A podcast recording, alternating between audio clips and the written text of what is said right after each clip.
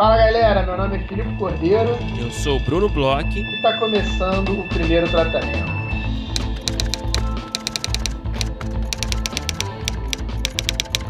Fala Brunão, tudo bem?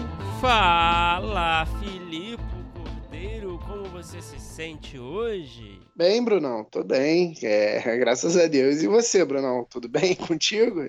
Tô bem, tô bem. Fiquei sabendo que você anda nervoso aí por causa do Big Brother. não é verdade? Eu não, não, estou nervoso por conta do Big Brother, não, mas eu tô acompanhando. Tem muita treta. Achei uma excelente escolha de personagens, de perfis desse Big Brother. Não, o casting, é. o casting foi assim um espetáculo, né? Eu pra tô, arrumar pô. tanto mau caráter. Pô, tanto que engrenou rápido esse Big Brother. Ele tá, tá, mesmo, cada semana melhor do que a outra. Mas você me pegou de surpresa aqui. Eu queria estar acompanhando até mais. Porque eu sou muito fã do Big Brother. Você não tem o pacote pay per view? Não tenho. 24 horas. Cara, mas eu já vi muito 24 horas. Eu tinha uma tia que morava no andar de cima que, que sempre assinou 24 horas. E aí, às vezes, quando ela não tava em casa, eu ia lá para ficar vendo o que, que tava acontecendo no Big Brother. Caralho, sempre Sou um tem, fã mesmo. Sempre tem uma tia maluca do Big Brother, né, cara? Eu também tenho uma tia maluca do Big Brother que tá sempre, sempre assistindo é, ali o que, tá rolando. Ela assinou o, o, ao vivo, 24 horas, de todas as edições desde que começou a ter, né? Porque no início acho que não tinha. A partir do momento que começaram a ter pay-per-view, ela assina tudo. Caralho. Hoje em dia vê a Fazenda, vê todos esses reality shows estilo Big Brother. Ah, então o buraco é mais embaixo, né? É, o negócio é, é, é hard user. Sua escolha aí de eliminadas. Quem que você tá querendo que saia rapidamente pra gente encerrar o assunto? Cara, acho que o Patrick, né? Ou o Hudson. Os dois podem sair que, que tá bom. O Brasil vai ficar bem, né? Se um deles sair, né? É, na, na, realidade tem aquela coisa também de, tipo, tirar todos os vilões no início também não é legal. Hum. Mas, mas nesse paredão quádruplo aí, eu, eu iria de Patrick. Eu acho que o, o Adbala ainda é um cara engraçado, meio idiotão engraçado. E os outros dois eu torço para ficar. Tá bom. Então, então é isso, assunto concluído aqui tivemos nossa digressão aí do foco do, do programa, que me pegou um pouco de surpresa, mas concluído. Mas, Brunão, você que é sempre muito bem preparado e agora me pegou de surpresa, mas antes já tinha me falado sobre a pauta da nossa cabeça de hoje, separou para gente um artigo que é bem interessante, que é um artigo que fala sobre pitching. A gente falou já no, no episódio passado que agora vão começar os pitchings lá da roteiraria.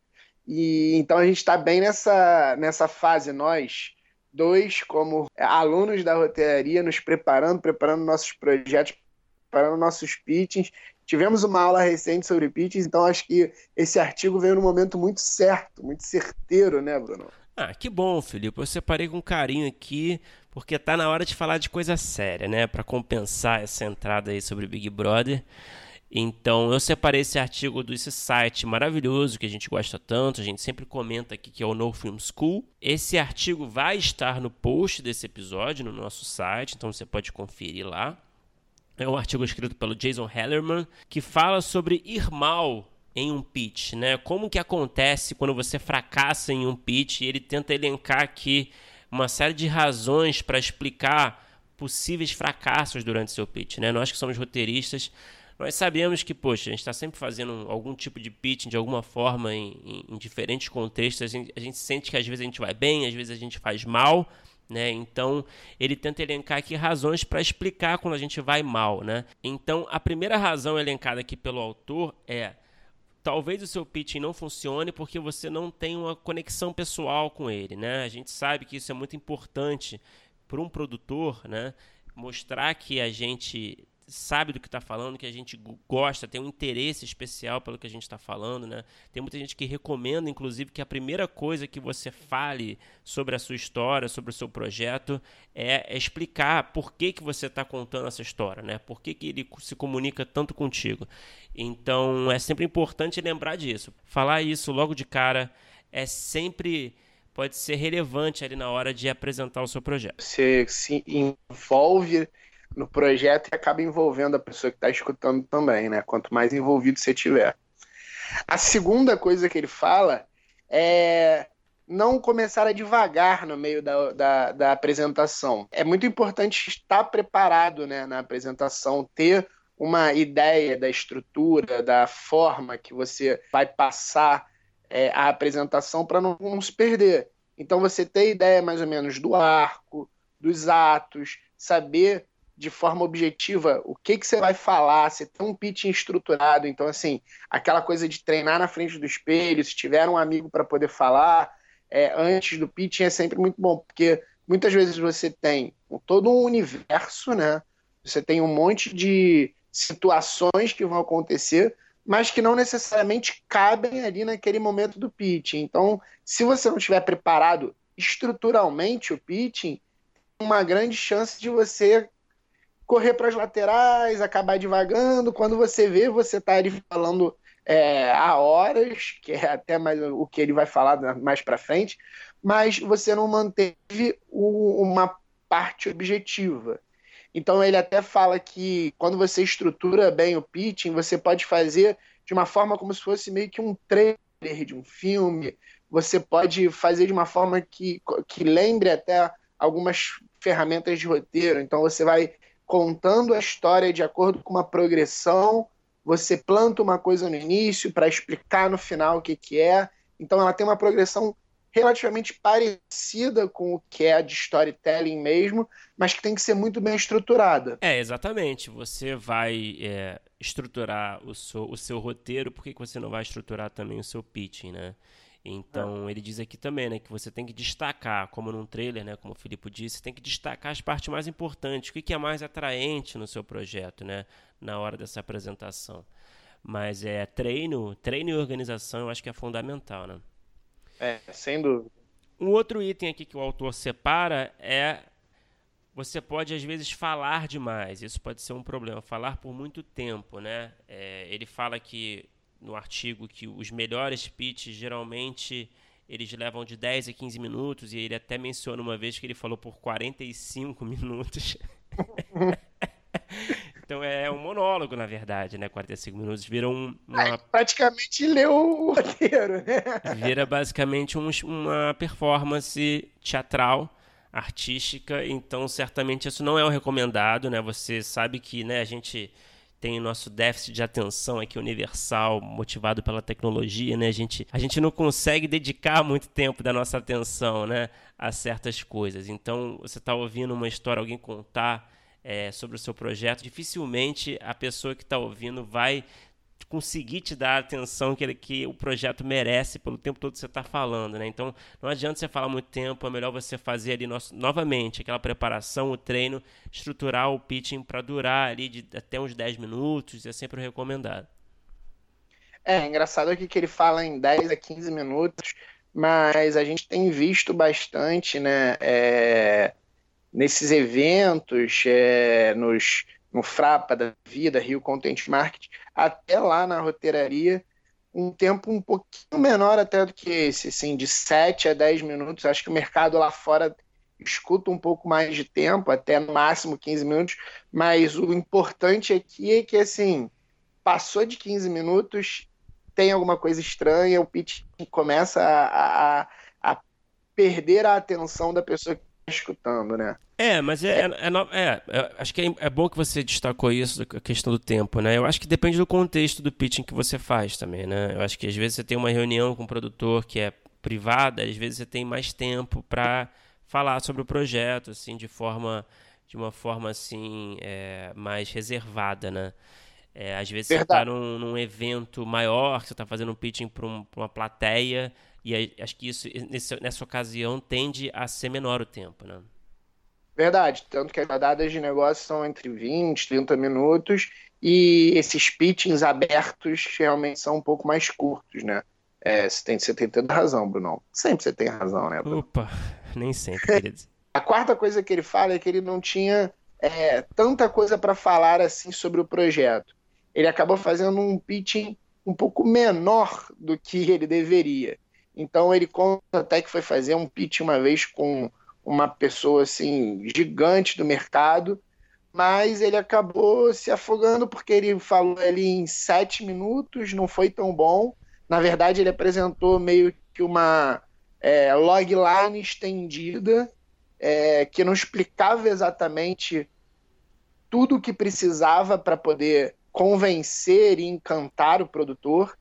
Então, para evitar isso, ele recomenda que você escreva antes um documento no Word de mais ou menos umas duas, três páginas que tenha tudo, que tenha todas as informações principais, tenha toda essa coisa que você pensou lá para estruturar, que tenha todas as informações possíveis sobre o seu projeto. A partir desse documento, se você decorar esse documento, você consegue criar lá os bits, você consegue fazer uma estrutura para conseguir fazer uma apresentação que englobe tudo. Porque se você não tem é, essa preparação anterior de escrever, de, de, de passar um pouco para o papel de memorizar bem é, a, a, o universo, os personagens, os plots, você pode acabar fazendo um, um, um pitching com pouca informação, um pitching que fique é, pouco interessante, que não engaje, que não levante emoção por menos. E o quinto item aqui que o autor separou, o item final, ele fala que uma possível razão para explicar um fracasso no pitching é quando você não sabe explicar o porquê que o seu projeto tem que acontecer, sabe? Então é aquela discussão sempre do zeitgeist, né, de você conseguir colocar em palavras, em poucas palavras ali na hora, numa conversa com o produtor, é, explicando como que o seu projeto dialoga com o que está acontecendo no mundo, por que, que o público gostaria de ver nesse momento, por que, que, por que, que existe uma urgência para ele acontecer agora, por que, que não poderia acontecer, sei lá, daqui a quantos anos, né? Então talvez seja ali uma, um item um pouco delicado, talvez, né? Porque nem sempre é fácil você explicar, né, o seu projeto dessa forma, fazer essa, essa relação, né? Mas é, eu acho que é um item aí que é indispensável para você conseguir fazer um bom pitch. Pois é, eu já vi uma palestra sobre isso, eu não lembro de quem era, mas falando exatamente sobre projetos de séries, explicando exatamente essa parte de por que fazer esse projeto e por que fazer esse projeto agora. Como é importante você ter ideia ou tentar, pelo menos, é, ter um argumento de, da importância do seu projeto, e aí a importância do seu projeto envolve também, de certa forma, o tempo.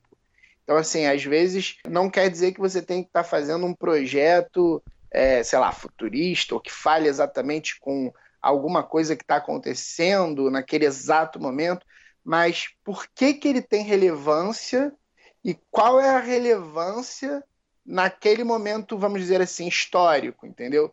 É, eu lembro que era essa explicação que, que, que, que foi dada na palestra, assim, que às vezes não tem nenhuma questão tanto de uma urgência, sei lá, social e política, mas tem uma relevância social e política que tem que ser feita naquele tempo, entendeu? Achei bem interessante esse lado da palestra que serve, né, como pitching. Bom, eu anotei aqui essas dicas para fazer o pitching lá na roteiraria. Espero que você tenha anotado também, Filipe, e espero que tenha sido útil para nossos ouvintes.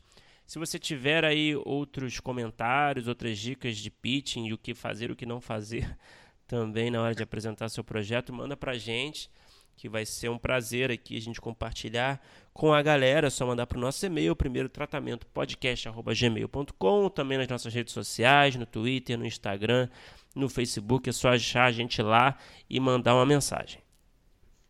Agora vamos falar do nosso episódio de hoje, Brunão. É, a gente conversou com um roteirista que também é diretor, é, chefe aí de, de, de, sala de roteiro de uma das principais séries que ainda está aí no ar, é, tem experiência com direção de até filmes estrangeiros é um cara que está no mercado aí é, trabalhando muito, está sempre trabalhando, né? É, inclusive entre os períodos de séries ele está fazendo filmes, é um cara que não para, Conta aí com quem que a gente conversou, Bruno. A gente conversou com o Tomás Portela, roteirista e diretor.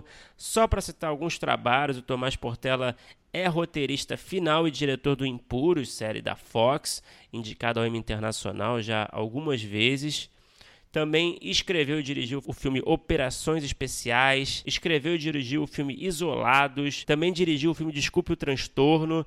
É um cara aí com experiência em vários gêneros que contou um pouquinho pra gente não só o olhar do roteirista, como também do diretor que trabalha diariamente com roteiristas. É isso mesmo, é, foi excelente o papo. O, o Tomás ele também é, foi assistente de direção de alguns filmes de Hollywood, e dirigiu uma parte aqui do Hulk no Rio de Janeiro, porque ele era assistente de direção, fez um ensaio sobre a cegueira. Ele contou que entre né, as temporadas de Impuros, ele acaba sempre tendo um projeto na mão, muitas vezes de longa. Já fez longa de terror, de ação, é, dirigiu comédia. É um, como o Bruno falou, assim, um cara que tem grande variedade né, de gêneros trabalha, ele gosta disso, que ele falou com a gente.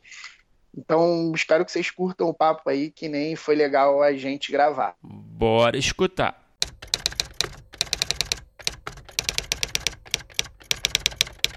É, eu estava conversando no outro dia até com a, com a sua esposa, Andréia, também roteirista, é, sobre como eu admiro a galera que é assistente de direção, sabe? Eu acho que é uma função é, muitas vezes pouco valorizada assim dentro do set e eu acho que eu, me dá a impressão nas experiências que eu tive num set que é a galera que trabalha mais, né? E como você veio desse desse desse dessa função, né? Originalmente, se eu não me engano, posso estar errado. Eu queria falar sobre isso um pouco, assim. É, como é que você acha que essa experiência na, na assistência de direção ajudou na sua formação como realizador hoje? Olha, eu, eu na verdade comecei no cinema como estagiário de produção, né? Então, eu realmente não tinha nenhum contato, eu não conhecia ninguém que fosse do meio e fui batendo de porta em porta nas produtoras, até que uma delas me aceitou. Eu acho que todo esse trabalho de base, que aí eu fui assistente de produção, é, trabalhei, trabalhei ajudando arte, trabalhei ajudando figurino, trabalhei depois virei assistente de câmera, é, e depois virei assistente de direção, que foi onde realmente eu fiz minha carreira é, até virar diretor e roteirista. E, e na verdade, é, você aprende a fazer a salsicha, né? Assim, é, se, se, se, se o cozinheiro precisa saber como é que foi feita a salsicha, não necessariamente, né? É, tem, tem grandes cozinheiros que não sabem fazer a salsicha, mas, mas se você sabe, facilita o seu trabalho, né? Você sabe do que, que é feito aquilo ali, como que é feito, quanto que custa, porque no fundo eu acho que aqui é, no Brasil o que acontece muito com os nossos projetos em geral, assim, é que os orçamentos eles não são feitos em cima do roteiro. Faz-se um roteiro, vê quanto dinheiro que você consegue arrecadar para fazer aquele filme e depois você tem que dar um jeito de botar dois litros dentro de uma garrafa de um litro. Então, é, eu acho que essa experiência como assistente de direção e trabalhando em produção e trabalhando nesses lados todos é, traz para você, na hora de escrever, uma responsabilidade sobre o que você está escrevendo, entende? Porque aí você fala, num dia nublado. Não, como assim num dia nublado, meu amigo? Um dia nublado, então se tiver sol, não vai filmar? Então, você tem que ter muita. Porque, assim, o que você escreve é levado pela equipe inteira muito a sério. Às vezes, você acaba escrevendo uma coisa é, que tem muito mais a ver com, enfim, com literatura ali para para funcionar no texto, e quando você vê, está alguém produzindo alguma coisa para fazer aquilo, sabe? Uhum. Então, essa consciência de aonde investir os seus recursos, né, que tem que vir do roteiro. Você tem que saber que filme que você está fazendo e você tem que saber como é que faz para ver como. Às vezes a pessoa fala, ah, uma coisa que você acha que não é muito cara, quando você vai ver é um inferno para fazer, sabe? Então eu acho que essa, essa consciência que veio da assistência de direção, especialmente, é, é super importante para eu conseguir colocar os filmes dentro dos, dos parâmetros que a gente tem para filmar, né? o Operações Especiais, por exemplo, que é meu terceiro filme, ele é um filme que a gente filmou com 6 milhões, mas que tem perseguição de carro, tanque, helicóptero, tem milhões de coisas. Então, se ele já não fosse pensado de uma forma é, que fosse possível fazer, sabe, é, não tinha dinheiro que pagasse. Então, eu acho que essa experiência sobre como resolver problemas, como, como fazer é, o set andar rápido para eu poder filmar no tempo que eu tenho, é, vem muito da assistência de direção e do trabalho em produção e do, do, do, desse conhecimento de hora de set, né? No fundo, eu acho que é isso. E que eu acho que especialmente para a coisa do roteiro, sabe? Também, porque às vezes a gente escreve umas coisas, eu inclusive trabalho muitas vezes com outros roteiristas, né? Em cima do roteiro, dirijo o roteiro de outras pessoas. E eu falo, caraca, cara, não acredito que esse cara escreveu isso. Ele não sabe. o cara não sabe como a salsicha é feita, né? É, entendeu? Assim, isso é muito importante. Ainda mais nesse tipo de cinema que se faz aqui, né? Você quer escrever para animação, você fica um pouco mais livre. Mas mesmo na animação, tem coisa que você não sabe e acaba virando uma loucura, sabe? É, então, assim, é, eu acho que há esse conhecimento de como é feito, o, o, como é realizado mesmo na prática, me ajuda muito, assim, a escrever coisas factíveis, especialmente falando quando a gente está falando de TV, né? Assim, é, eu trabalho muito nos roteiros do Impuros e é uma coisa que a gente tem que pensar, tem que ter um lado assistente de direção enquanto escreve. Então, assim, tanto no quesito de não fazer cenas impossíveis, como é, manter as locações, sabe? Não inventar uma locação para cada cena conseguir sempre estar tá trazendo de novo as locações e os elencos coadjuvantes, não inventar um, um atendente um, guarda um, guarda dois, guarda três, guarda cinco, porque aí você, você na prática acaba gastando dinheiro em, em muitas coisas e acaba perdendo uma das coisas que é mais importante para a realização de cinema, que é o tempo. Quanto mais dinheiro você gasta, menos tempo você tem né? É, então, no fundo, no fundo, esse é esse equilíbrio é que eu acho que foi importante, assim. E me diz uma coisa, nessa tua escalada aí, é, em diversas funções, você tinha um objetivo final, você e, e, hoje em dia você se vê mais como talvez um diretor ou um diretor roteirista, um realizador. É, você você já almejava escrever, já almejava dirigir quando você começou lá atrás estagiando com produção? Ou você queria trabalhar com cinema e foi encontrando no meio do caminho até chegar onde você está hoje? Não, eu, eu, na verdade, quando entrei, eu almejava ser fotógrafo. Hum. É, meu objetivo era ser fotógrafo até, até começar a trabalhar com assistência de câmera. E aí eu falei, de, de jeito nenhum que eu vou trabalhar. Aí o meu foco virou realmente em ser diretor, assim. É, e muito porque quando eu virei assistente de câmera e eu virei tipo segundo assistente, né? É, é, o que acontecia era que eu não tinha a menor ideia do que estava acontecendo, do que estava sendo filmado, que cena era aquela, que a personagem era aquele, porque o meu trabalho era muito, o trabalho de segundo assistente é muito focado na câmera, nas demandas de câmera, as demandas de, de na época era rolo, né? De trocar o chassi, de trazer o chassi, de, enfim, trazer as lentes. Então você, eu me sentia muito por fora, assim. Aí eu percebi que que, que eu queria uma coisa que eu entendesse que eu, o, o processo todo, sabe? E aí comecei a focar na coisa de ser diretor mesmo, porque a carreira de assistente de direção é uma carreira muito dura, assim. É, se trabalha muito, assim, né? E, e, bom, eu achei que eu ia virar diretor e trabalhar menos, mas também não deu muito. e aí hoje você se vê como diretor, mais até do que roteirista. Eu me vejo mais como diretor do que roteirista. Eu vou te falar, eu é, virei roteirista e agora, enfim, já tendo crédito em, em, dois, dos meus, dois dos meus filmes, na série, já nas três temporadas da série, fazendo redação final, eu até já me considero roteirista, mas eu entrei nessa por necessidade muito mais do que por, por, é, por sonho ou por vontade, assim, né? É, eu, eu acaba que eu trabalho várias vezes com projetos de produtores, né?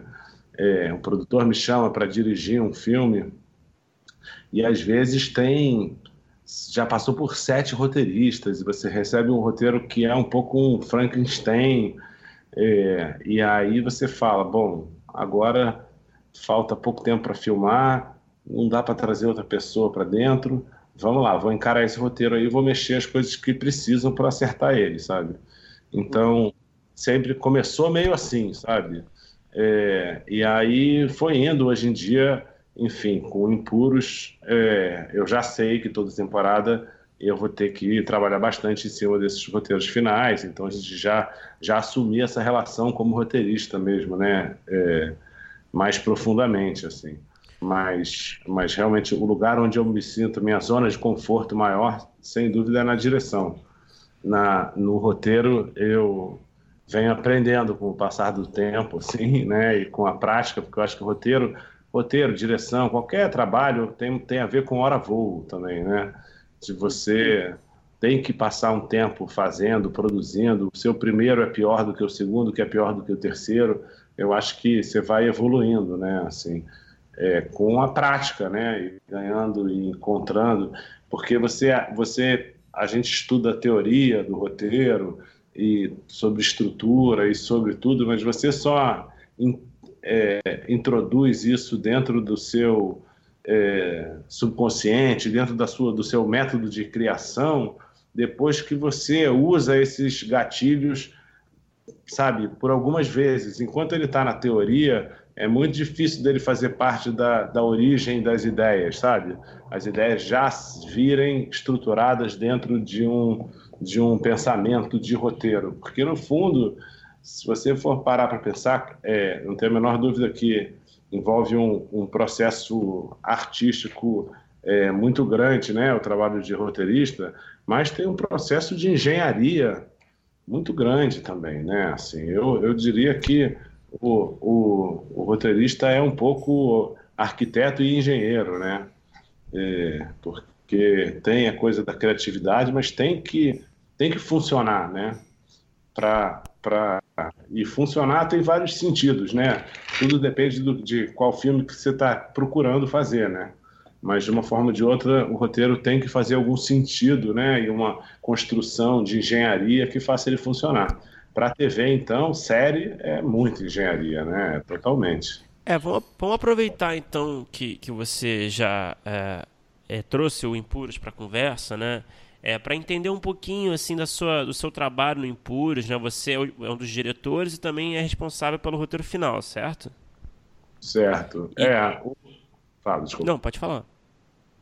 Não, não, é. O, o Impuros, é, na verdade, é um projeto que foi criado pelo Alexandre Fraga, que é um escritor e, e policial federal aposentado, é, que que, que veio com a primeira ideia da primeira Bíblia do, do, do, do Impuros, trabalhou bastante nessa Bíblia, entregou para a gente uma coisa que já tinha uma certa cara, assim, mas foi uma equipe de roteiristas que, que abriu, né, assim, e, e, e de fato fez os roteiros. E aí, uma vez esses roteiros entregues, é, o meu trabalho foi realmente é, traz, verticalizar esses roteiros todos em cima do que a gente acreditava que era a série, sabe? Porque, no fundo, é, a gente tem uma dificuldade com a ação, eu acho, em geral, de achar que a ação é dramática só por ser ação, né? Mas é, a ação só é dramática se tem alguma coisa em jogo, né?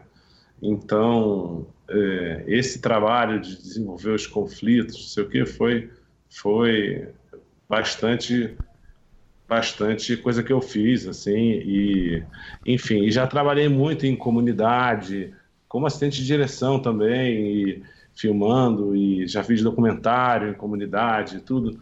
Então eu acho que tem também uma coisa de, de ter, de alguma forma, participado de uma vivência nesse assunto, é, de também trazer uma malandragem para esse roteiro, sabe? Sobre o que é, é qual é o, o, ponto de vista deles. Então, é um trabalho bem duro, assim, esse trabalho de, de redação final, né?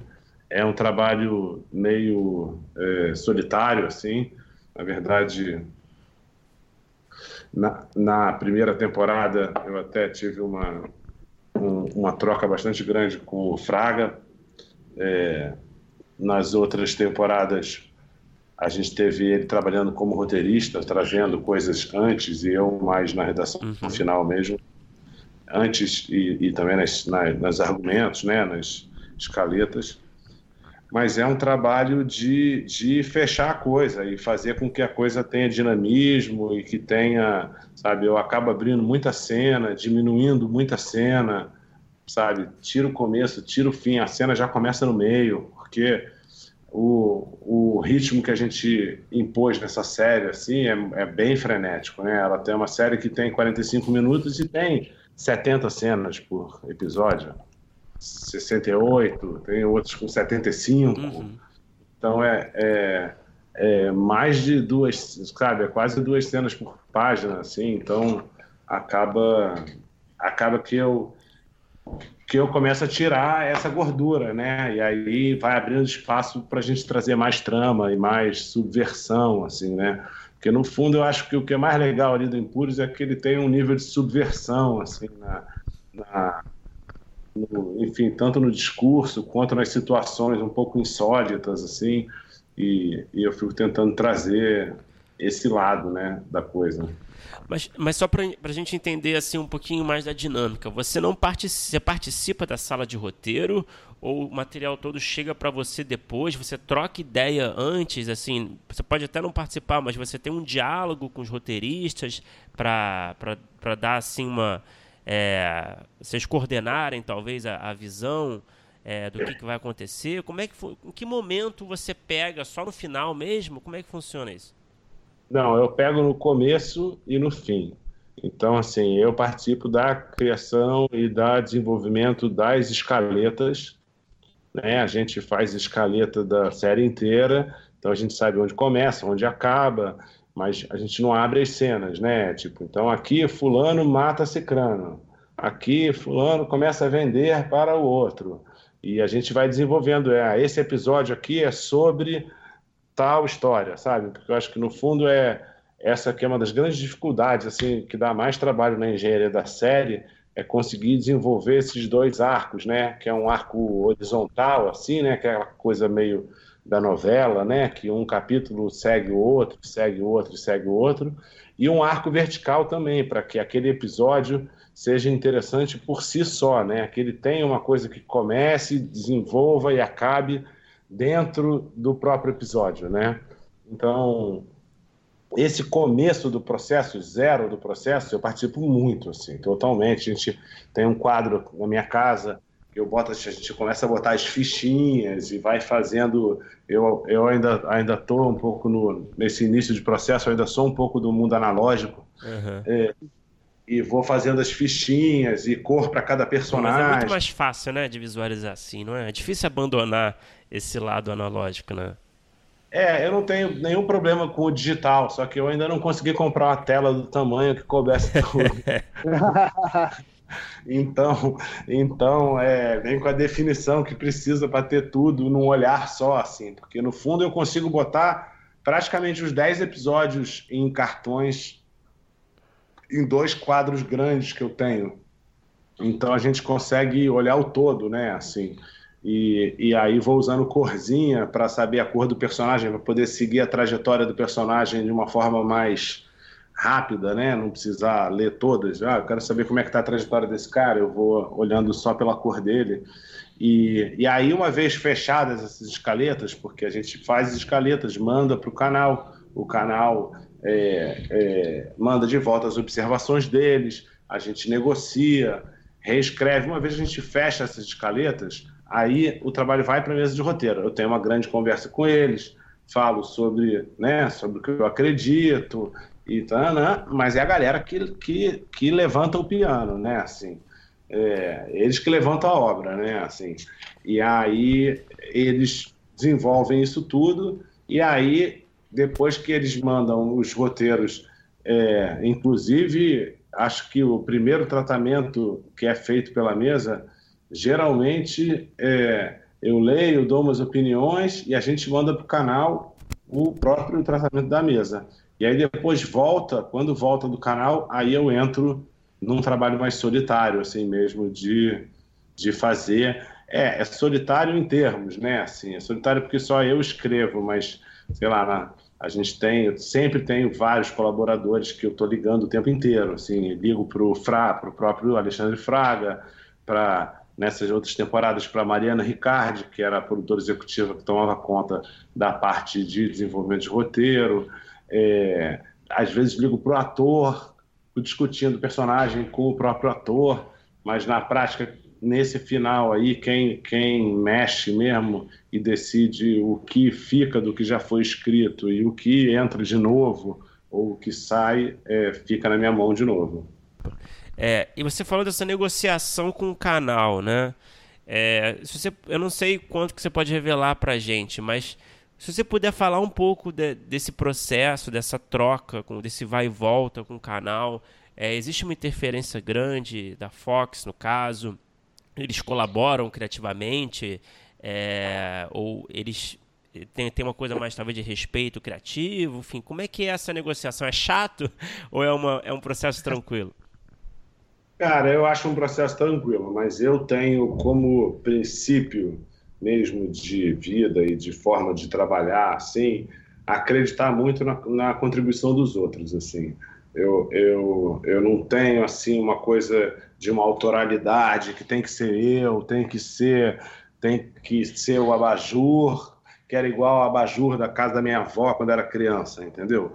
É, eu não, não tenho esse apego todo, sabe? Até porque eu acho que se, que se você juntar é, o que cada um tem de dar para dar, dar de melhor para você, você junta e vai ficar melhor a obra, e no fundo é isso que você quer, né? Ter seu nome associado a uma obra foda. Uhum. Então, assim, é, a gente tem sorte que, que é, eu, eu, enfim, meu trabalho em televisão não é muito extenso, né? Assim, eu trabalho em geral mais em cinema, tô começando, né? Tô, não, não faz muito tempo que eu entrei nesse lugar de negociação com canal, mas com a Fox tem sido muito bom, assim, na verdade, porque eles têm lá, é, enfim, mais especificamente duas pessoas que trabalham com mais específico no roteiro, né?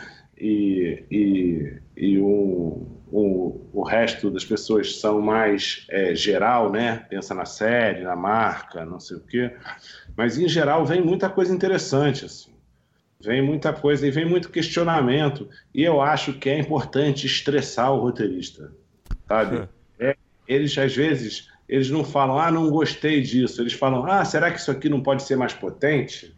Aí você para, fala e fala, puta, eu vou ter que fazer alguma coisa nessa cena, né? Ele não pediu para fazer nada específico, mas aí você fica ali em cima da cena e você pensa um jeito de fazer ela melhor para suprir essa demanda. Essa Como provocação, é tá... né?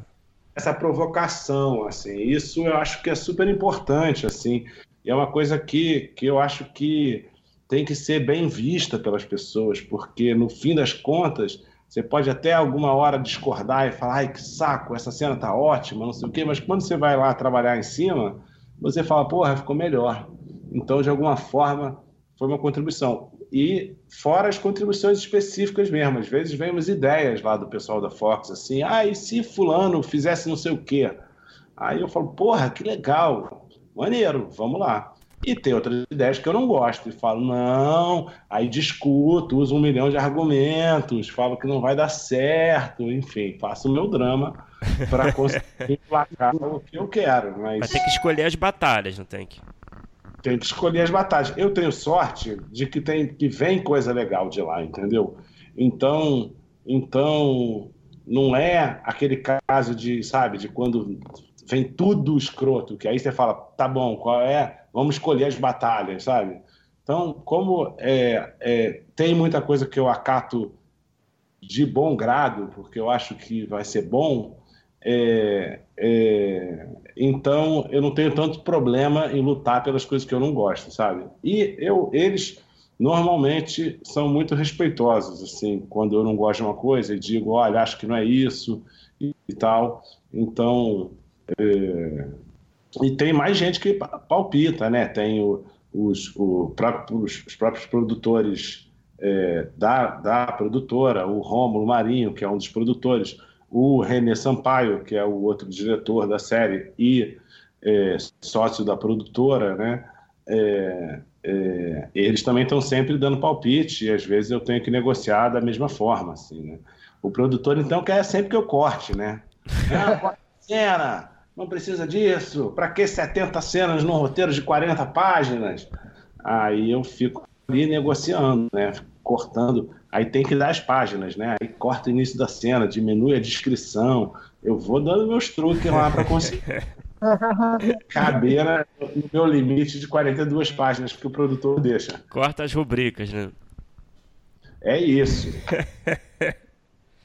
Mas, Tomás, é, o, o, que eu estou entendendo é que você lida muito com o canal. E eu, eu pelo que eu também estou entendendo, não tem uma figura é, é, de showrunner do Impuros. Talvez você seja o mais próximo dessa figura.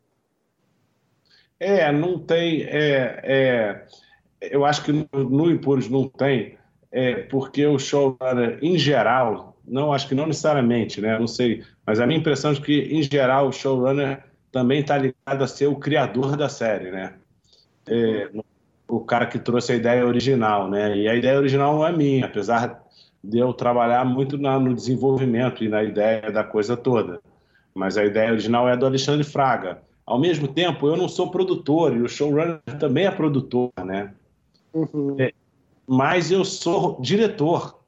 E o showrunner normalmente não é diretor, né? Ele contrata atores.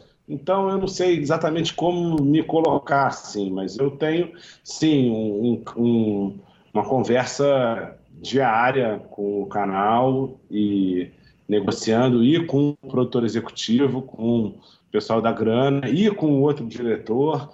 Enfim, eu fico no meio, eu sou o cara que fica no meio do fogo cruzado. E com é, a sala, né, também. E com a sala. É, na verdade, assim, a minha relação com a sala é muito grande no começo, assim, sabe? Mas o que tem acontecido sempre, na verdade, todo ano com impuros, é que eu faço esse trabalho inicial e aí eu não posso estar junto da sala porque eu vou fazer outro trabalho, entendeu? Então, sei lá, entre a primeira e a segunda temporada, eu, é, eu é, na, na, primeira temporada eu acho que eu fiz o 4 por 100, que é um longa que é, na verdade é Correndo por um Sonho, que a gente vai lançar agora começo de 2020. Entre a na, no meio do desenvolvimento da segunda temporada, eu fiz o Aumenta que é Rock and Roll, que é a história da Fluminense FM. Então, eu acabo que vou fazer outros trabalhos assim, né, é, durante a sala. Então, eu não, não, fico tão presente assim. Fico ali opinando de fora, que nem o outro diretor, que nem o produtor, dou umas opinadas assim, mas toco zero em texto, assim mesmo. Eles, eles que levantam o texto inteiro, assim. Ô Tomás, é, saindo um pouco do, do Impuros, mas falando de outros projetos que você escreveu, né, como por exemplo Isolados ou Operações Especiais, eu queria que você falasse um pouquinho do seu processo de levantar um roteiro, né? Se você segue etapas mais convencionais, digamos assim, né? Se você faz um argumento, uma escaleta, depois você vai para o roteiro, ou se você segue talvez um processo mais instintivo. É, eu queria que você detalhasse um pouco dessas experiências que são diferentes, né? Até é, em termos de, de, de, tamanho do projeto, né? De gênero, às vezes, enfim. É, eu, eu acho que todo filme é um protótipo, sabe? É, ele tem características únicas, é, nunca foi feito antes, tem grandes chances de não dar certo e uma pequena chance de ser revolucionário, né? Assim, ele então, para como, como é intrínseco a criação de um protótipo, eu acho que cada filme tem um método diferente de fazer. E, e também cada filme eu acabei metendo a mão no roteiro em momentos diferentes, né? Assim, é, eu é, definitivamente, é, até pela quantidade é, de trabalho que eu faço, é, eu sempre, eu até hoje pelo menos, não, não peguei nenhum roteiro que é só meu. Eu sempre trabalho com alguém é, e geralmente com quem eu trabalho é, é que levanta a primeira, o primeiro tratamento. É, eu trabalho muito no argumento, trabalho, acho sim, sou totalmente a favor dos processos para o começo do filme, né? É, vamos lá, vamos começar num, num, num, numa sinopse, depois vamos fazer um argumento, depois vamos fazer uma escaleta e depois a gente abre o filme. Eu realmente acredito nesse processo de engenharia mesmo, né? Assim, é, só que tem filmes que eu assino roteiro que eu cheguei e já tinha um roteiro. Tipo, Correndo por um Sonho, é, quando eu cheguei já tinha um roteiro. E, e eu transformei radicalmente o roteiro, é, até geograficamente, né? O Correndo por um Sonho começava na Olimpíada de, da Inglaterra, de Londres, e acabava na Olimpíada do Rio de Janeiro. E eu transformei o roteiro para começar no Rio de Janeiro e acabar em Tóquio, 2020. Porque, enfim, acho muito mais interessante um filme sobre uma Olimpíada que ainda não aconteceu, né? É, do que a gente inventar uma história que não é história real do que aconteceu no passado, né? Uhum. Passado muito recente, né? E muito presente. Então, a história do, do filme acabou se transformando bastante, assim, é, no Correndo por um Sonho. Já no Operações Especiais, é, foi um pouco parecido com, com, com o Impuros, assim, que eu trabalhei muito no início eu e a Martina Rupp, é, fazendo argumento, desenvolvendo a ideia e tudo. E aí passaram alguns roteiristas pelo filme e trabalhei de novo muito no final, é, um pouco juntando o trabalho desses roteiristas todos que trabalharam no filme para fazer uma redação final e para trazer cenas e enfim eu acabo que eu mexo bastante nessas redações finais sabe mas eu mexo em cima de uma coisa que foi levantada por outra pessoa, sabe? Uhum. E o Isolados, que é um filme mais de gênero, né, desses que você trabalhou, e tem uma questão do plot twist. É, como é que é? essa ideia também veio de, de alguém ou essa ideia já era sua? E Não, o, como é que foi? o argumento do filme é meu. Eu, uhum. eu, na verdade, nem assino o roteiro do Isolados apesar de ter trabalhado bastante no final, na última hora, ali em cima do roteiro. Quem fez o roteiro foi a Mariana Vilmon. Mas eu, é, eu desenvolvi o argumento, a ideia de fazer um filme, de ter esse twist, de ser lá, nana, desenvolvi as personalidades, desenvolvi um pouco a história do filme é, toda em cima de um argumento. E aí a gente chamou o roteirista para escrever, né? É, então, é, apesar das minhas contribuições, assim, eu acho que é, eu todos os filmes que eu fiz, eu tenho contribuições de roteiro. Eu acho que isso é natural do diretor contribuir no roteiro sem necessariamente se estabelecer como um dos roteiristas, sabe? Então, eu acho que a diferença entre você se considerar um dos roteiristas e se considerar somente um diretor que está mexendo é quando você começa a mudar o caminho da coisa, né? Então, assim, no, no, no, as mudanças que eu fiz no, no Isolados, elas não mudaram o caminho do roteiro que foi desenvolvido, sabe? Assim, então, eu nem considero que eu sou roteirista. Eu acho que é a minha contribuição como diretor, mexer nos diálogos, adaptar as cenas para a realidade que a gente encontrou na locação, enfim. Eu considero isso um pouco trabalho de diretor, então nem tenho crédito como roteirista nesse filme, tenho como argumento. E, e mas nos outros filmes em que eu realmente é, botei a mão na massa, escrevi bastante cena antes de começar a produção, tal, aí eu falo, bom, de fato eu tenho aqui uma porcentagem grande desse roteiro que foi de fato escrita por mim no meu computador, então eu acho que eu, eu posso ser considerado roteirista, né? Porque eu sempre mexo no Qualquer Gato, o primeiro filme que eu fiz, eu mexi bastante no roteiro, muito, e, e adaptei muita coisa, e fiz muita coisa, mas, mas não, não mudei a direção da coisa, sabe? Então, é, é, não me considero roteirista também, não assino como roteirista do filme. E, e você falou que então você começou, a, a ideia do argumento é sua. Como é que foi essa ideia, assim, você, como, como é um filme de novo, de gênero e, e, principalmente um filme que tem um twist muito forte, ele surgiu a partir do twist, você queria brincar já com isso. É, eu não sei se vale a pena você falar aqui por conta de spoiler ou não, ele já tem um tempo, mas como é que foi a, a, o surgimento dessa ideia e, e, e, trabalhar em cima do gênero e do twist, porque assim, a gente está acostumado, a gente não está tão acostumado a ver no nosso cinema um twist tão forte assim. A gente está acostumado a ver bastante até fora, né? O Hollywood faz bastante isso, mas aqui eu não lembro muitas é, referências nacionais com um twist desse estilo. Gente, eu não vi o filme, mas eu fiquei muito curioso. Pode falar, é, por favor. Eu posso falar sem spoiler, porque até porque a história, o desenvolvimento desse filme não tem exatamente a ver com o twist.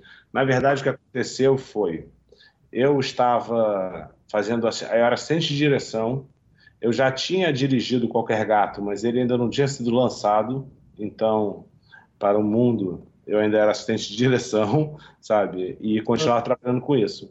E eu estava trabalhando junto com o Fernando Zagallo, que é um produtor, do, um dos produtores é, do Isolados, e a gente estava numa produção enorme e com problemas de liberação de dinheiro e com milhões de pessoas trabalhando, era uma produção enorme.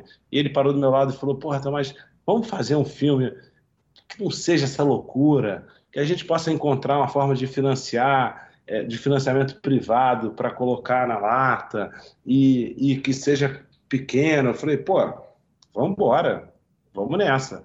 E aí ele falou: Cara, eu tenho uma casa lá no Rocio e, e tem uma casa é, é, muito estranha que é pertinho da minha casa e que eles alugam para o pessoal passar final de semana e tal, mas a casa é muito bizarra. Dava um filme de terror incrível ali.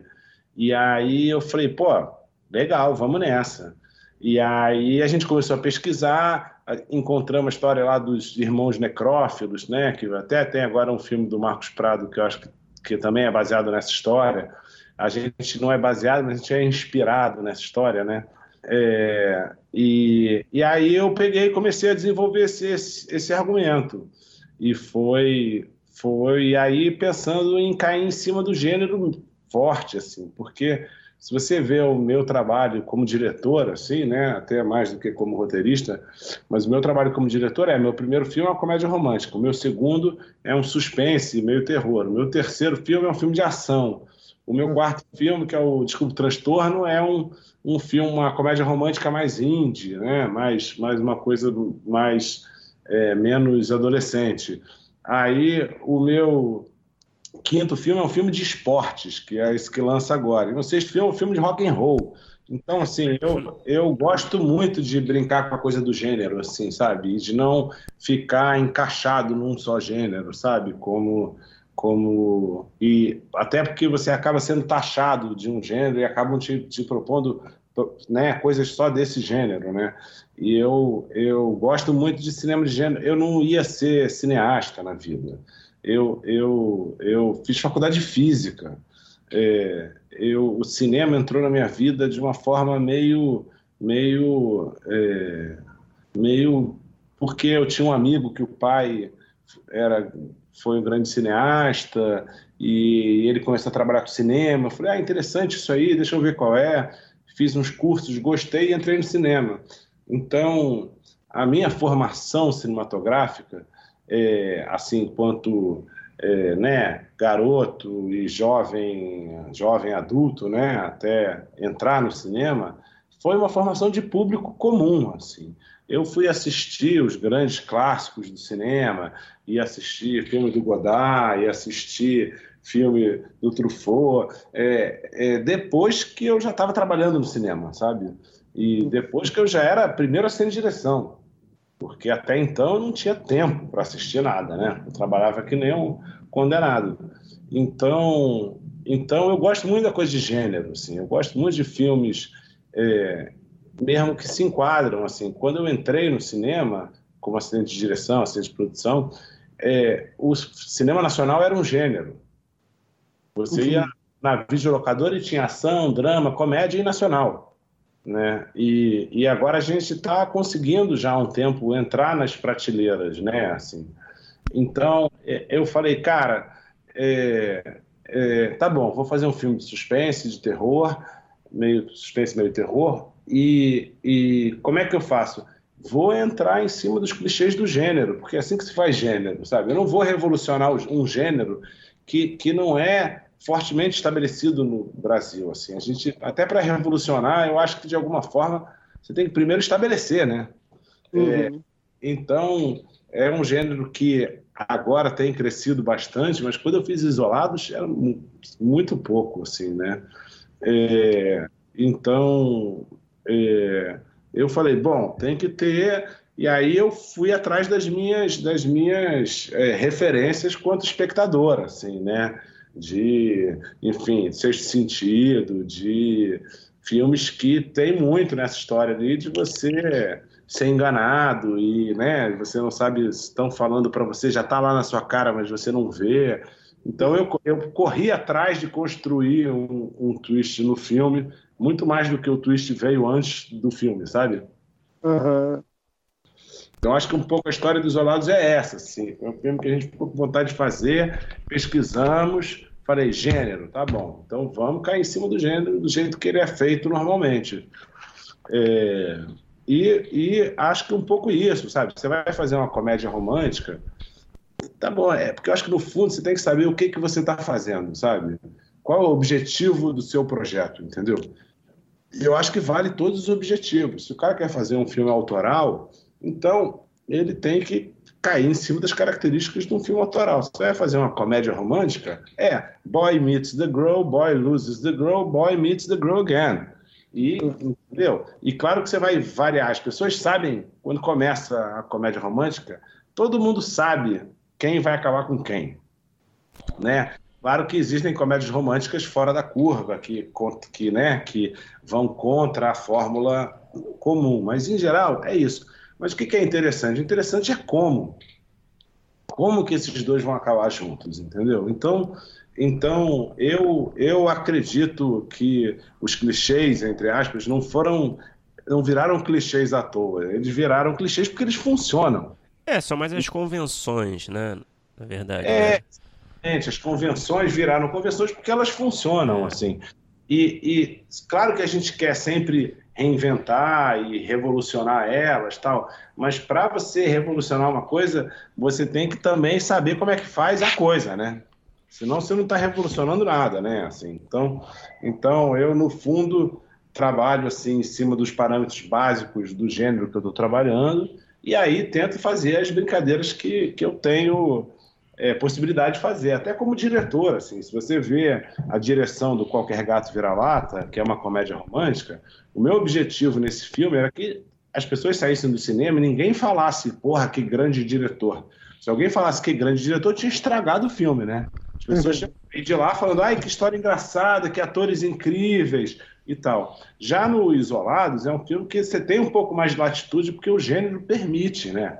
Você brincar com a cinematografia, e você brincar com a, com a, né, com a direção de ator, e você, sabe, ele vai para um lugar que, você pode se mostrar um pouco, né? Assim, já no Operações Especiais é um meio do caminho.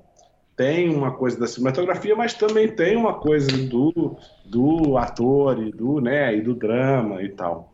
Então, eu acho que o roteiro e a direção tem que saber qual é o objetivo do projeto que você está fazendo. E aí eu, eu acho todos os objetivos incríveis, né? desde que não me façam filmes fascistas. De resto, é. eu acho que quer fazer musical, cai dentro do musical, né? Quer fazer humor, vamos cair dentro do humor. E eu não tenho preconceito com nenhum. Talvez sei, o musical é, eu acho que talvez um gênero que não me atrai tanto, assim, mas, mas também gostaria de fazer. Vai fazer uma ópera rock, ia ser maneiro.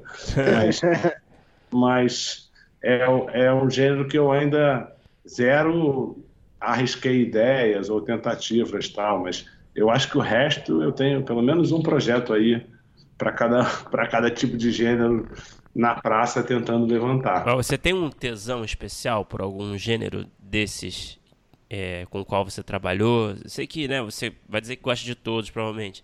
Mas às vezes, sei lá, né? Talvez a época, né? Onde você, que você pega o um projeto. É, eu acho a ação muito legal, assim, porque mistura a coisa do drama e também tem uma coisa de, de uma cinematografia e de um é, e de um né de uma forma é, mistura as duas coisas né é, que é que é, é, um gênero que eu gosto bastante de fazer é, mas cada gênero também tem a sua a sua vantagem né assim o, a comédia por exemplo é, ela é menos instigante assim em termos cinematográficos e tal, mas é muito divertido de fazer, né? Você pega um bando de gente que é muito engraçada e porra, e fica lá e entra nesse nesse clima, né? Assim, então é, eu acho que sim, eu acho que os gêneros que eu mais gosto, assim, como de realizar, assim, no fundo, eu acho que é um pouco ação, aventura, ação e aventura. Mas é isso, fiz um filme de esporte, também fiquei apaixonado. Mas é um pouco aventura, né? É um pouco filme de superação, né? É, é, então, assim, especificamente assim, não, para mim, eu gosto mesmo de tal. Eu não, não tenho, não, mas eu tenho mais preferência, talvez, por uma coisa de ação, aventura, por aí. É, imagino que talvez exija até mais de você, né? Como diretor, talvez, não? É, total como diretor e, e como roteirista eu também me sinto mais à vontade. Assim, eu sofro, por exemplo, na comédia. É, tudo que eu faço, eu faço questão de que tenha humor, sabe? Assim, eu acho que o humor é uma coisa que cabe em todos os gêneros. Agora, comédia, para mim, é o mais difícil, assim, de escrever, né? Eu acho comédia é, realmente, inclusive, acho o cara que faz ator que faz bem comédia faz qualquer gênero. Porque é um cara, eu fiz agora esse, o Correndo por um Sonho, é, a gente chamou a Thalita Caralta para ser um dos protagonistas num papel super dramático. E ela arrebenta. É. Ela está muito bem no filme, assim. E é uma surpresa para as pessoas. Para mim não foi nenhuma surpresa, mas no começo as pessoas falam, não, mas ela não é comediante, você vai chamar para fazer esse papel? Eu falei, vou. Porque a comédia é o drama levado às últimas consequências, né? Uhum. É só diminuir um pouco. Diminuir um pouquinho aí que é prático, entendeu? É, mas, pô, quem viu ela em segunda chamada não vai se surpreender, ela é incrível. Ela é incrível, é, eu já filmei já tem uns dois anos, eu sabia disso antes. mas filmei em 2017, na verdade, mas vai dois anos e meio. É, é, e vamos lançar agora antes das Olimpíadas, mas ela, pô, detona no filme. Ela faz um papel super dramático de uma corredora que, enfim, acaba se machucando e tem que se superar, sabe? Então é um, um papel duro, assim, que ela, pô, janta o papel, ela faz muito bem. Então, é, mas a comédia eu tenho mais dificuldade mesmo, assim, é, é a construção é, do humor, eu acho a engenharia mais difícil de todas, porque tem que fazer o cara rir, né? A cada tanto tem tem que ter uma piada. Senão, como é que você. Né? Senão você não ganha o público. O público foi lá querendo rir, né? É o objetivo do projeto, assim. Então eu acho a engenharia do humor, assim, no, no quesito roteiro, assim, para mim ela é a mais difícil, assim. Ela é a mais delicada mas também é bem divertido, assim, quando dá certo, quando a coisa engrena, fica gostoso de fazer. E, Tomás, você, é, no início da conversa, falou um pouco sobre essa engenharia né, que a gente tem de com, conseguir colocar os roteiros, as ideias dentro dos orçamentos. Mas você trabalhou em pelo menos duas produções que eu imagino que você deve ter visto um orçamento que a gente não pratica aqui que foi uma, uma produção da Marvel. Você começa mais ou menos o universo da Marvel aí com o Incrível Hulk, na parte que acho que era só a parte aqui do Rio, né? E ensaio sobre a cegueira, que também é, é, é apesar de ter diretor brasileiro, também é uma produção hollywoodiana.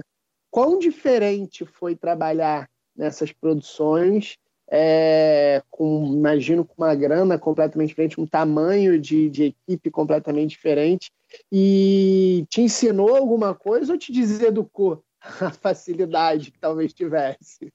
Não, eu acho assim, ó, são dois filmes que foram bem diferentes. Assim, o ensaio sobre a cegueira é um filme que tinha bastante grana, mas não tinha essa coisa do Hulk que era dinheiro saindo pelo ladrão, assim, né? Que você fala, gente, realmente o que, que quase beira, é, né, um, um, desperdício, assim. O, o, o, mas é uma coisa totalmente fora da realidade, assim, né? Eu algum dia, como diretor, pretendo dirigir um filme desse, assim, um filme desse tamanho. Eu, eu nunca, nunca é, tanto dinheiro nunca deram na minha mão ainda. É, espero que em breve dê. Mas eu acho que não, é muito educativo, na verdade, porque se você se você faz um filme desses, é, depois, quando vem um filme menor, você fala, ai, poxa, tão simples, né? Por que, que eu sofria para fazer um filme desses, sabe? Então, te aumenta um pouco a latitude do seu horizonte, assim, sabe? Porque é um filme, o Operações, o, o Ensaio sobre Cegueira é um filme de muito detalhe, assim, desde a arte ao figurino, as locações, a preparação muito grande. É, é, então, assim, é, na verdade, a quantidade do dinheiro do, do, do, do ensaio sobre cegueira estava muito mais no dinheiro realmente aplicado numa preparação minuciosa e num, num enfim, ter tudo, é isso. Fez prova de figurino com todos os figurantes. Quando é que você faz? Que filme que faz isso? Tem dinheiro para fazer isso, sabe? Então, prova de figurino com todos os figurantes, prova de tudo. Tudo a gente testou antes, tudo a gente é, fez da forma que deveria ser feito, na verdade, sabe? Já o Hulk é assim, os caras chegaram aqui com muito dinheiro, com tudo, e, e, e sabe, a gente filmava com cinco câmeras, qualquer take e, e, e realmente é, num ritmo que é muito diferente do ritmo que a gente filma aqui, assim, sabe? Eles, ah, essa galera, eles filmam oito, nove planos no máximo num dia, sabe? Tipo, oito, nove planos eu, eu faço antes de tomar um cafezinho, sabe? É. sabe? Então, eu tenho que fazer oito, nove planos em um, um, terço de dia, um quarto de dia. E olhe lá. É, então, é, eu acho que é interessante, assim, porque é, eu aprendi sobre formas de fazer, sabe? E acho que, no fundo, todos esses filmes é, me ensinaram um pouco como fazer e como desenvolver meus próprios filmes e, e minhas próprias ideias e e como usar coisas que às vezes tem coisas dentro disso aí que você descobre jeitos baratos de fazer é, coisas. É, então, e você acaba aplicando isso em outro lugar, porque aquela equação, né? Bom, rápido e barato. Só pode ter dois. Não dá para ser bom, rápido e barato, sabe? Então, é, sabe, é, o dinheiro traz essa coisa de você não precisar, é, de você poder desenvolver tecnologia né? E aí, uma vez desenvolvida essa tecnologia, você já não precisa mais do dinheiro, você só aplica ela mais para frente, sabe? Uhum. Tomás, a gente tem um, um, bloco final, né? A gente faz umas perguntas, as mesmas perguntas, na verdade, para todo mundo que passa por aqui, tá bom? É, vamos lá? Vamos nessa. Qual é o melhor roteiro que você já escreveu, na sua opinião? Pode ser curta, pode ser longa, pode ser é um episódio, uma série, pode ser uma série, vale tudo. É, eu acho que o Impuros. Algum episódio específico ou o projeto como todo? Ah, eu acho que o projeto, e não sou só eu também, né? Mas eu acho que a, o resultado final da, de, a, os arcos das nossas temporadas, eu acho eles muito bons, assim, eu acho que eles funcionam, é, engancham muito bem, assim. Uhum. E qual foi o pior roteiro que você já escreveu, na sua opinião? Pior roteiro? Vale também todos os formatos. cara. É... Pode ser também não realizado também. Pode ser um roteiro que não aconteceu ainda, sei lá. Ah, esse aí então, os piores, eu tenho vários. É, então, manda pra gente. Não, é. Eu, eu, eu, eu acho que os, as primeiras coisas que eu tentei escrever, assim, e que não, não, não acabaram num. Eu já tentei escrever um meio Tinker Chong, que ficou péssimo. eu tentei escrever algumas coisas que não funcionaram, assim. Mas os, os que eu acabei escrevendo eu não consigo, é meio filho, assim, sabe? Eu não consigo é, amar menos um deles. Uhum. E qual é o, o, produto audiovisual, aí pode ser nacional, estrangeiro e também qualquer formato, pode ser série ou filme, que você assistiu e você falou, putz, queria ter escrito isso? Filme pode ser Forrest Gump. Uhum. Eu gosto muito do filme. Como roteiro, é uma engenharia incrível, sabe? Eu aprecio a engenharia da coisa, assim. É, tem um milhão de filmes que talvez tenham me tocado mais e que tenham um cunho mais artístico, é, mas eu acho que o Forrest Gump junta essa coisa de ação com drama, com humor, com suspense, com história, com ensinamento, com Don Quixote, sabe? Eu gosto muito desse humor é, do personagem que se nega a se adaptar à realidade da nossa sociedade, sabe? E eu acho lindamente feito no Forest Gump. E tem algum, alguma série? Série Sopranos, né? Opa! Pô, os caras começaram, chegaram chegando, né? É, tem, tem excelentes é, tem que, tem que dar o crédito para quem começou a parada, né? Porque realmente, não sei, talvez tenha aí, eu não sou também um, um exímio conhecedor das séries, mas foi a primeira série que eu vi que, que conseguiu me convencer a gostar do Filho da Puta, né? Isso é, é difícil, não é para qualquer um, né? Eu acho, acho, acho e uso eles como, como fonte de inspiração em tudo que escrevo, assim. Ah, maravilha. E para terminar, Tomás, qual é o, o roteiro que você tem escrito, ou a ideia que você tem desenvolvida, que você ainda por algum motivo não conseguiu realizar, mas que você sonha em realizar algum dia? Aquele projeto que você tem uma paixão especial que está aguardando sua vez na fila? Cara, eu tenho um filme, na verdade, que eu gostaria muito de fazer, mas que é de um livro da minha infância que se chamava Os Irmãos Coração de Leão. Eu ainda não fiz porque deve custar uns 25 milhões de dólares. Epa. Mas eu fiz ainda. É? chama é? Os, Irmãos, Os Irmãos Coração de Leão. Assim, é uma história lindíssima de fantasia, castelos medievais, é, vamos chamar, dragões. É um filme meio caro. Mas é uma animação que você quer fazer? Não, quero fazer live action. Ah, sim, sim.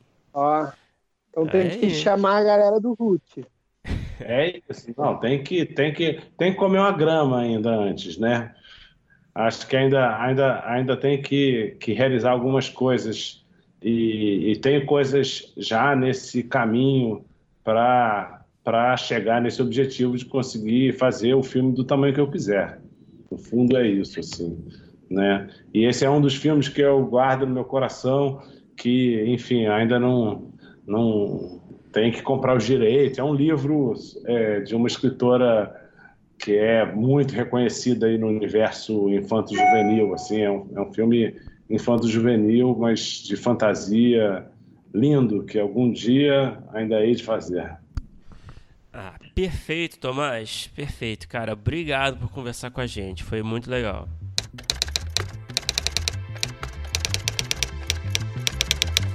Opa, chegou até aqui? Muito obrigado por escutar. Não se esqueça de assinar o feed do primeiro tratamento no seu agregador de podcast favorito. Comentários, sugestões ou em busca de consultoria para o seu roteiro? Mande um e-mail para primeirotratamento.podcast@gmail.com que responderemos assim que puder. Muito obrigado novamente e até a próxima.